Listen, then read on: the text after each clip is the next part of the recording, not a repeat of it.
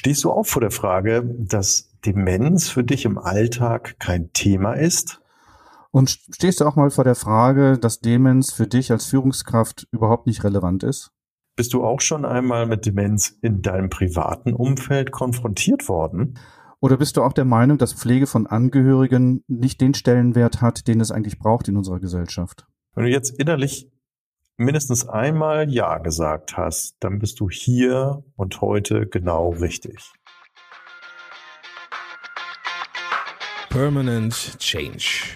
Hier erfährst du, wie du als Mensch im Unternehmen handlungsfähig bleibst und als Führungskraft die Zukunft mitgestalten kannst. Und hier sind deine Experten für Permanent Change, Thomas Lorenzen und Thomas Weers. Viel Spaß dabei.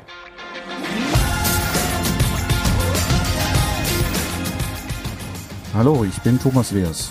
Und ich bin Thomas Lorenzen. Und wir beraten Menschen und Unternehmen dabei, den permanenten Wandel selbstbestimmt zu gestalten und das nachhaltig und gewinnbringend. Ja, liebe Zuhörerinnen und lieber Zuhörer, die heutige Folge machen wir zu dem Thema Demenz und dazu haben wir uns eine Interviewpartnerin eingeladen, nämlich Desiree von Bohlen und Halbach, in ihrer Funktion als die Vorsitzende des ähm, sozialen Projektes Desideria Care e.V. in München. Desiree, herzlich willkommen bei uns heute in dieser Folge, in dieser Episode und Magst du dich einfach mal dem Zuhörer oder den, uns der Zuhörerin vorstellen? Ja, guten Morgen, lieber Thomas und lieber Thomas. Schön, dass ich hier sein darf. Freue mich sehr, dass ich hier die Gelegenheit bekomme, mich mal kurz vorzustellen und unser Projekt oder vielmehr unser Engagement, was wir für die Demenzerkrankten und deren Angehörige ins Leben gerufen haben.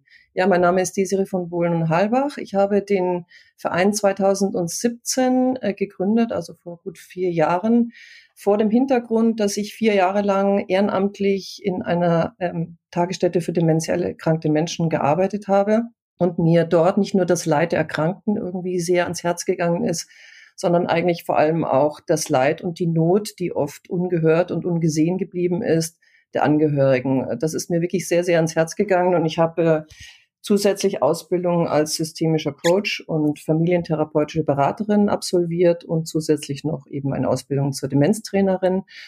Und ähm, so war der Gedanke eigentlich geboren, mich mit diesen drei Ausbildungen selbstständig zu machen, um dort aktiv zu werden, wo die Not da ist, ähm, wie ich vorhin schon gesagt habe, eben oft eine Not, die nicht gesehen und nicht gehört wird. Desiree, vielen Dank und wir freuen uns ja sehr heute auf dieses Interview und haben wir gesagt, wir beschäftigen uns in unserem Podcast ja mit dem permanenten Wandel und wollen uns dann ja heute auch mit dem Thema Demenz befassen.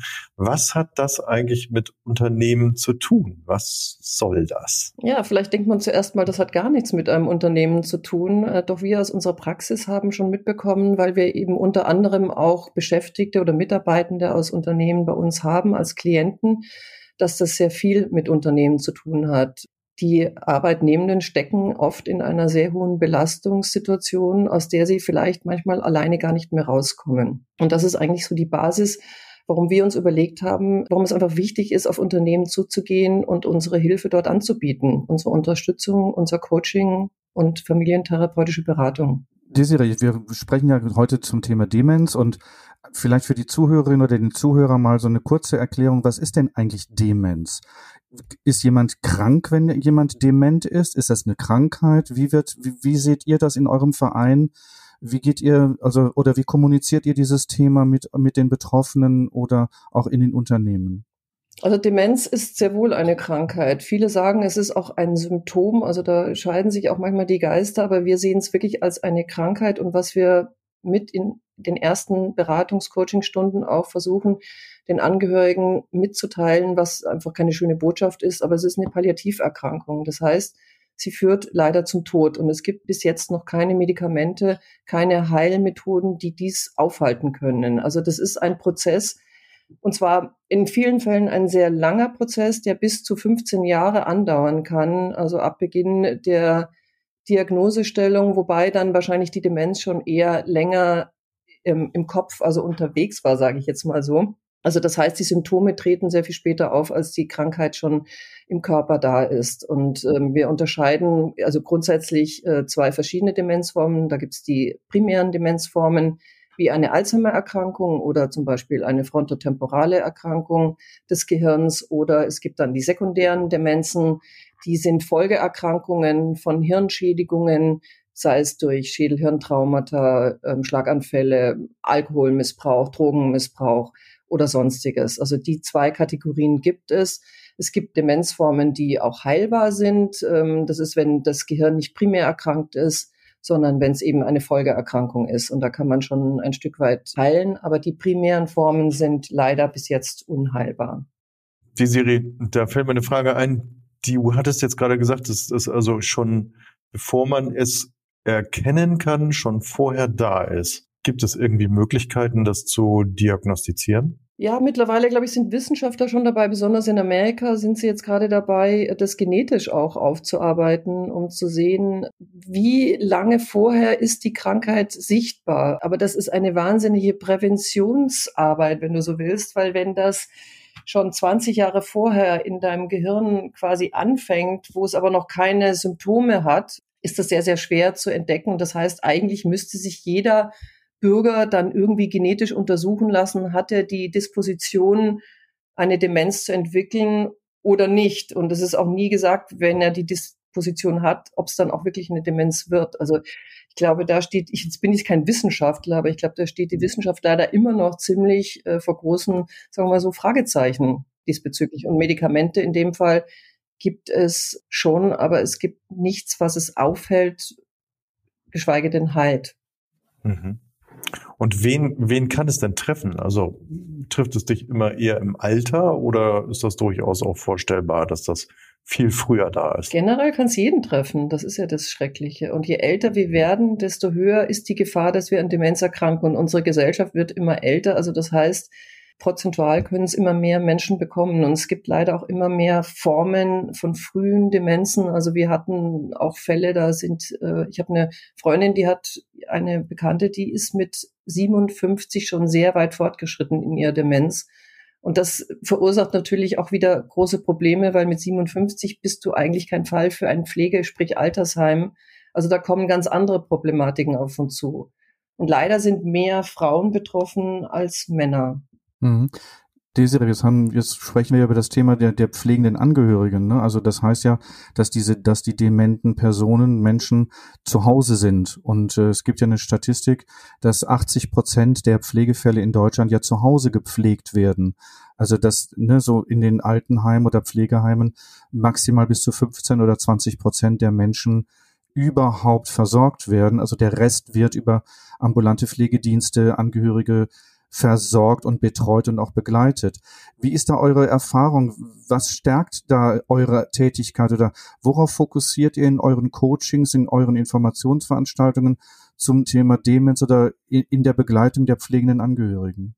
Ja, die, diese Zahlen, die du gerade genannt hast, Thomas, die sind äh, wahr und das ist ja das Erschreckende, dass eigentlich so die pflegenden Angehörigen eigentlich so ein bisschen der kostenfreie Pflegedienst der Nation ist. Und da möchten wir hinzeigen und möchten das auch in der Gesellschaft sensibilisieren, dass das so ist und dass diese Not dieser Angehörigen sehr, sehr groß ist, weil das Thema immer noch mit sehr viel Scham behaftet ist. Also die Menschen trauen sich nicht rauszugehen, sie sagen nicht, was los ist, sie versuchen es zu vertuschen, der Erkrankte versucht es zu vertuschen. Also das sind so diese ersten nebulösen Stadien, mit denen wir es gerne zu tun haben möchten. Je früher die Menschen sich Hilfe suchen, desto besser können sie entscheiden und können handlungsfähig werden für spätere Situationen. Also das heißt, eigentlich wäre es schön, wenn schon bei den ersten Anzeichen sich die Menschen Hilfe holen würden und sagen, äh, ich entdecke da was, äh, da stimmt irgendwas nicht, was können wir tun? Und nicht so die Getriebenen einer Situation sind. Und je, je mehr ich wegschaue, desto weniger Handlungsoptionen stehen für mich zur Verfügung. Und das ist das Erste, was wir eigentlich versuchen mit unseren Klienten zu machen, zu sagen, ja, schau hin, schau, dass du es akzeptierst, weil ohne Akzeptanz kannst du keine Schritte einleiten. Du kannst für dich nicht entscheiden, welcher Weg ist der richtige, was brauche ich alles, um zu pflegen, was kommt auf mich zu. Da ist Wissensvermittlung ganz, ganz wichtig, was wir mit unseren äh, Schulungen auch machen. Wissen stärkt unheimlich und äh, gibt dir auch die Möglichkeit, dann zu sagen, ja, ich kann mich wappnen für das, was da eventuell auf mich zukommt. Äh, wir können nie pauschal sagen, das und das wird eintreten, weil jeder Demenzerkrankte ist individuell, jede Erkrankung ist individuell, der Verlauf ist individuell. Also man kann nur so Richtlinien sagen, das und das könnte auf dich zukommen. Und ganz wichtig ist eben, äh, eine Diagnose zu erhalten, weil nur mit einer Diagnose kann man auch weitergehen. Also du hast jetzt viele Themen gerade angesprochen, Desiree, die ich glaube, die Zuhörerin oder der Zuhörer vielleicht gerade so ein paar Fragezeichen im Kopf haben. Du sagst, dass man sich Unterstützung holen kann und ihr als mit Desideria Care ja im Münchner Bereich sehr aktiv seid und dort im regionalen Bereich wirklich die Unterstützung und die, das Coaching für die, für die pflegenden Angehörigen anbietet.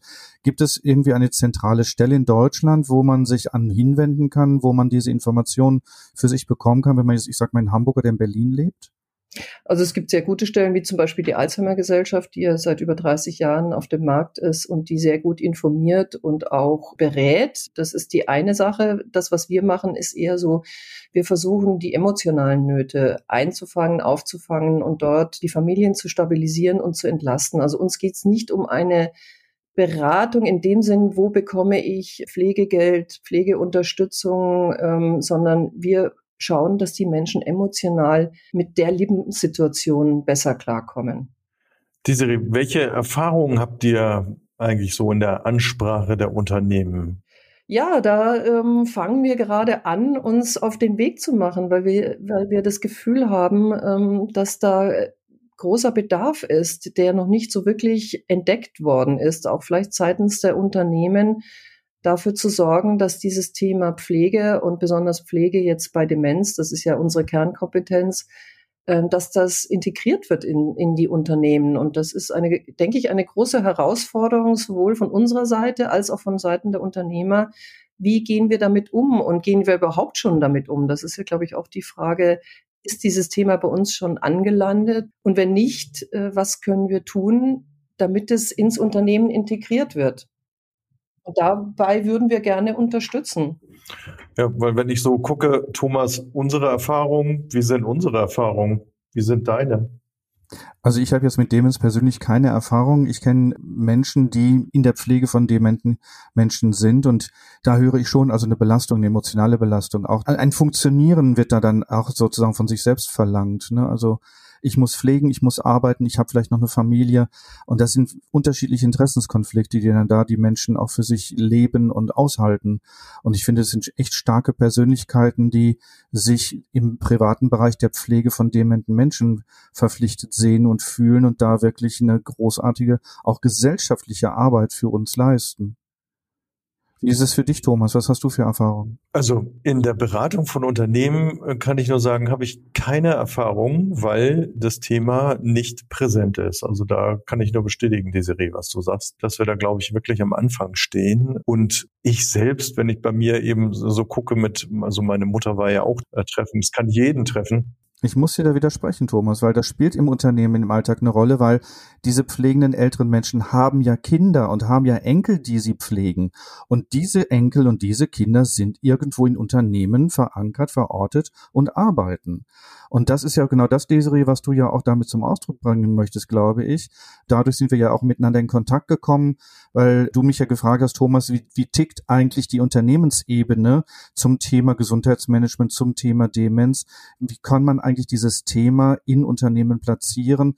Wie kann man dafür sensibilisieren oder überhaupt eine ja, überhaupt eine, wie du auch schon sagst, so eine, so eine Sichtbarkeit oder auch eine Hörbarkeit zu, zu ermöglichen. Wie sind da so eure Erfahrungen so auf euren Schritten mit in den, mit den Unternehmen, mit denen ihr in Kontakt seid? Ja, ich glaube, ganz wichtig ist erstmal so ein niederschwelliger Einstieg in Unternehmen. Wie kann man das überhaupt erstmal platzieren, ohne dass die Menschen sich auf den Schlips getreten fühlen oder sich das Gefühl haben, sie müssen sich outen? Also das heißt, vielleicht erstmal in Form von Infoveranstaltungen auf dieses Thema aufmerksam machen und äh, vielleicht so in das Bewusstsein der Menschen einzudringen und zu sagen, ja, Mensch, das betrifft mich ja oder ähm, könnte mich betreffen. Ähm, es gibt ja Studien, wo, glaube ich, 50 Prozent der Beschäftigten das Gefühl haben, sie könnten in eine Pflegesituationen rutschen. Also jetzt nicht nur mit Demenz, sondern allgemeine Pflegesituationen. Und die passiert ja meistens plötzlich. Also das geschieht oft aus heiterem Himmel.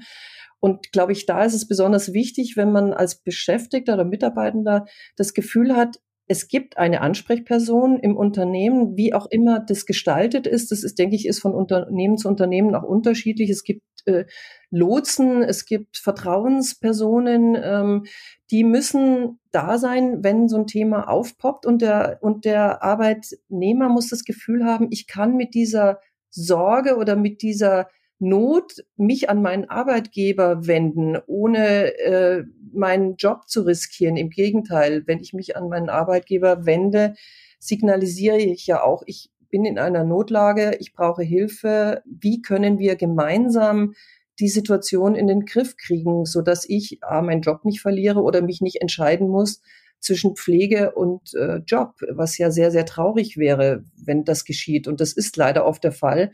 Und es trifft ganz oft Frauen, weil Sorge und Pflegearbeit ist sehr, sehr weiblich, immer noch, nach wie vor. Wir leben zwar im 21. Jahrhundert, aber es ist immer noch so und ähm, da ist oft sehr viel Stille und es wird ertragen, diese, diese Not und diese oft Dreifachbelastung. Es ist der Job, es ist die Pflegearbeit und es ist vielleicht noch die eigene Familie, die nebenher auch noch gewuppt werden muss, sage ich mal so. Und äh, so bin ich auch zu meiner Partnerin Anja Kieling gekommen, die genau in dieser Situation als pflegende Angehörige äh, war. Sie war junge Mutter, sie war ähm, selbstständig und sie war Pflegende mit ihrer Mutter, die an Demenz erkrankt war.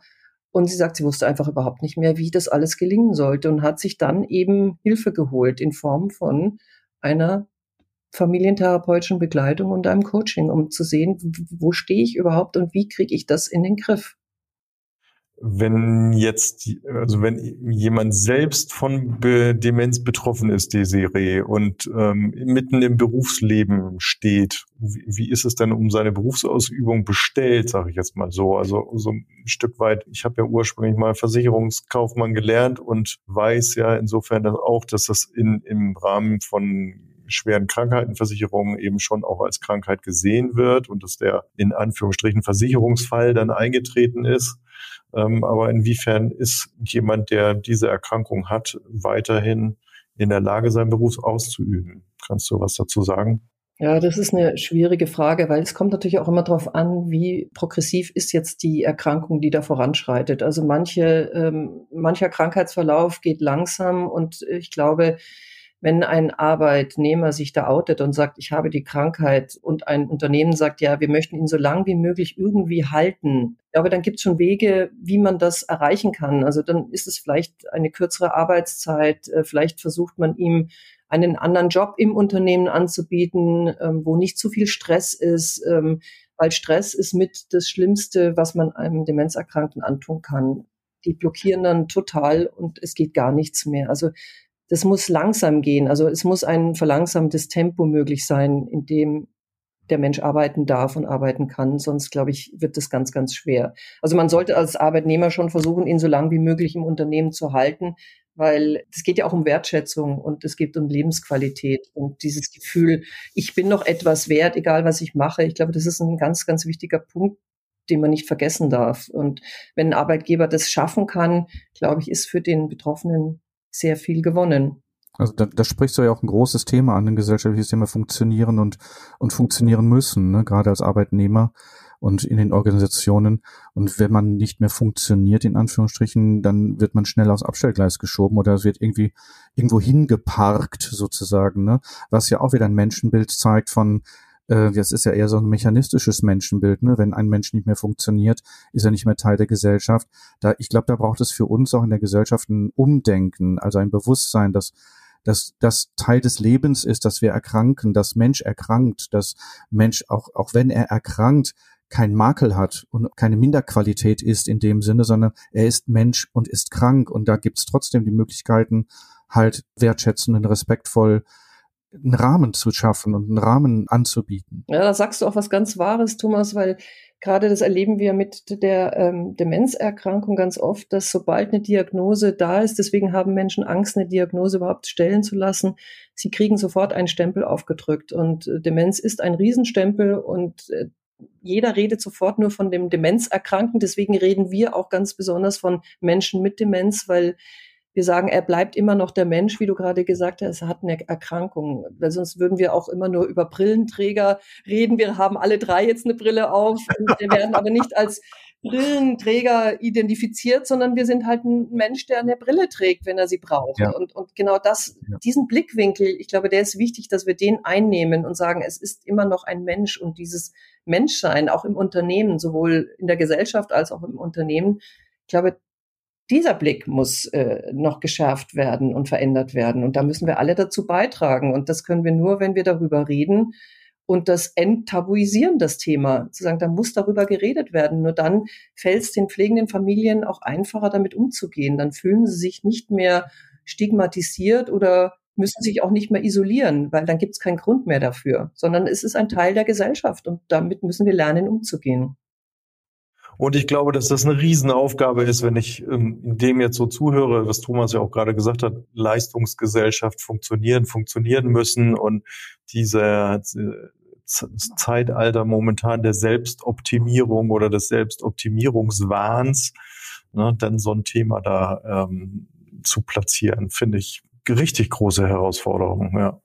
Ja, da haben wir uns schon was vorgenommen, aber das macht Spaß und ich hoffe, wir können da so kleine Dinge in Bewegung setzen ähm, und die Steine ins Rollen zu bringen und äh, wenn man sich so ein Bild vor Augen hält, man wirft einen kleinen Stein ins Wasser und die Kreise werden immer größer, so stellen wir uns das vor. Und wenn jeder dazu beiträgt, dann kann es ein Stück weit gelingen. Ja. Der große Wurf wird sicher nicht am Anfang sein, aber je mehr da mitwirken, desto besser wird es. Also ich bin beeindruckt erstmal, die Serie von eurer Tätigkeit, von eurer Arbeit, von dem Umfang auch eurer Arbeit seitdem wir ja so ein bisschen in Kontakt sind, bekomme ich ja mit, wie ihr unterwegs seid und was ihr so alles anschiebt und mit wem ihr in Gesprächen seid und was ihr an Projekten entwickelt. Also ich ziehe wirklich meinen Hut vor euch dreien, vor Isabel, vor Anja und vor dir, weil ihr da wirklich, also auch mit eurem Netzwerk, was ihr für euch geschaffen habt, wie ihr euch auf den Weg macht und dieses Thema einfach in die Öffentlichkeit bringen wollt. Und deshalb war es für mich auch so ein bisschen so, so ein innerer Wunsch, hier dich mal ins Interview zu holen, um auch mal den Organisationen die Möglichkeit zu geben, sich diesem Thema zu, zu nähern und sich überhaupt mit dem Thema auseinanderzusetzen. Also deswegen schon mal herzlichen Dank für deine Zeit, dass du uns heute Morgen hier so zu früher Stunde mit uns, uns dieses Thema hier äh, beleuchtest und näher bringst. Vielen Dank erstmal nochmal dafür.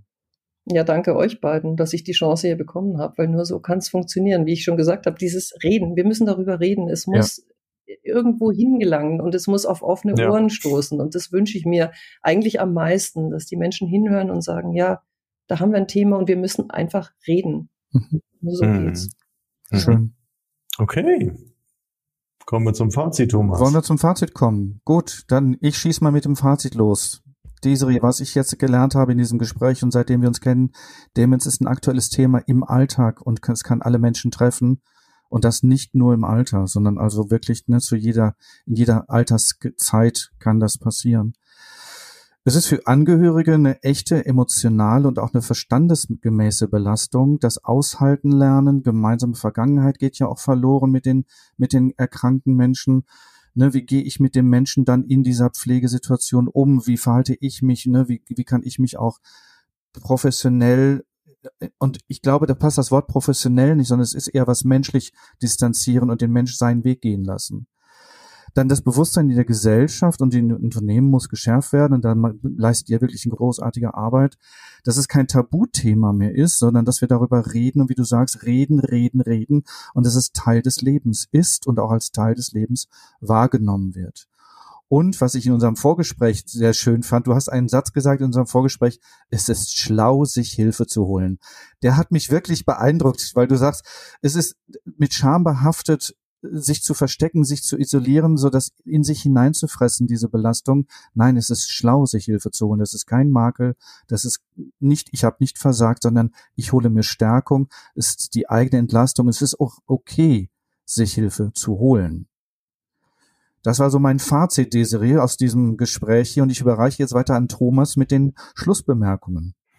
Ja, vielen, vielen Dank. Ja, liebe Zuhörer, liebe Zuhörerinnen, wir kommen zum Ende und äh, wir mögen euch nochmal einladen dazu, wenn ihr Fragen habt zu dem Thema, äh, nutzt unsere äh, Kontaktschleife auf www.permanent-change.de und äh, tretet mit uns in Kontakt. Auch in den Show Notes haben wir wertvolle Informationen zu diesem Thema von Desiree äh, bereitgestellt. Auch die Möglichkeit, mit Desiree direkt in Kontakt zu treten, ist dort vertreten. Ne? Und wenn ihr beispielsweise euch gerne ähm, mal digital beraten lässt, haben wir eine digitale Beratungsstrecke oder Coachingstrecke. Das ist die Berate mich App, berate-mich.app. Dort könnt ihr euer, euer digitales Coaching mit uns vereinbaren. Als Podcast-Hörer erhaltet ihr da 25 Prozent auf die Honorarkosten. Und dann gebe ich noch einen Ausblick auf Folge 27, die folgt, die sich bei uns nennen wird Post-Corona. Verharrst du noch oder führst du schon wieder? Also bleibt gespannt. Und in diesem Sinne, Desiree, ganz, ganz, ganz herzlichen Dank an dich, dass du heute hier dabei warst und uns für das Interview zur Verfügung gestanden hast. Also herzliche Grüße nach München. Thomas, herzliche Grüße nach Berlin bleibt gesund, kommt gut durch die Zeit und ich verabschiede mich bis zum nächsten Mal. Und Desiree, du hast nochmal die Möglichkeit, Tschüss zu sagen oder nochmal das, was du gerade so auf dem Herzen hast oder in, in Gedanken hast, nochmal loszuwerden.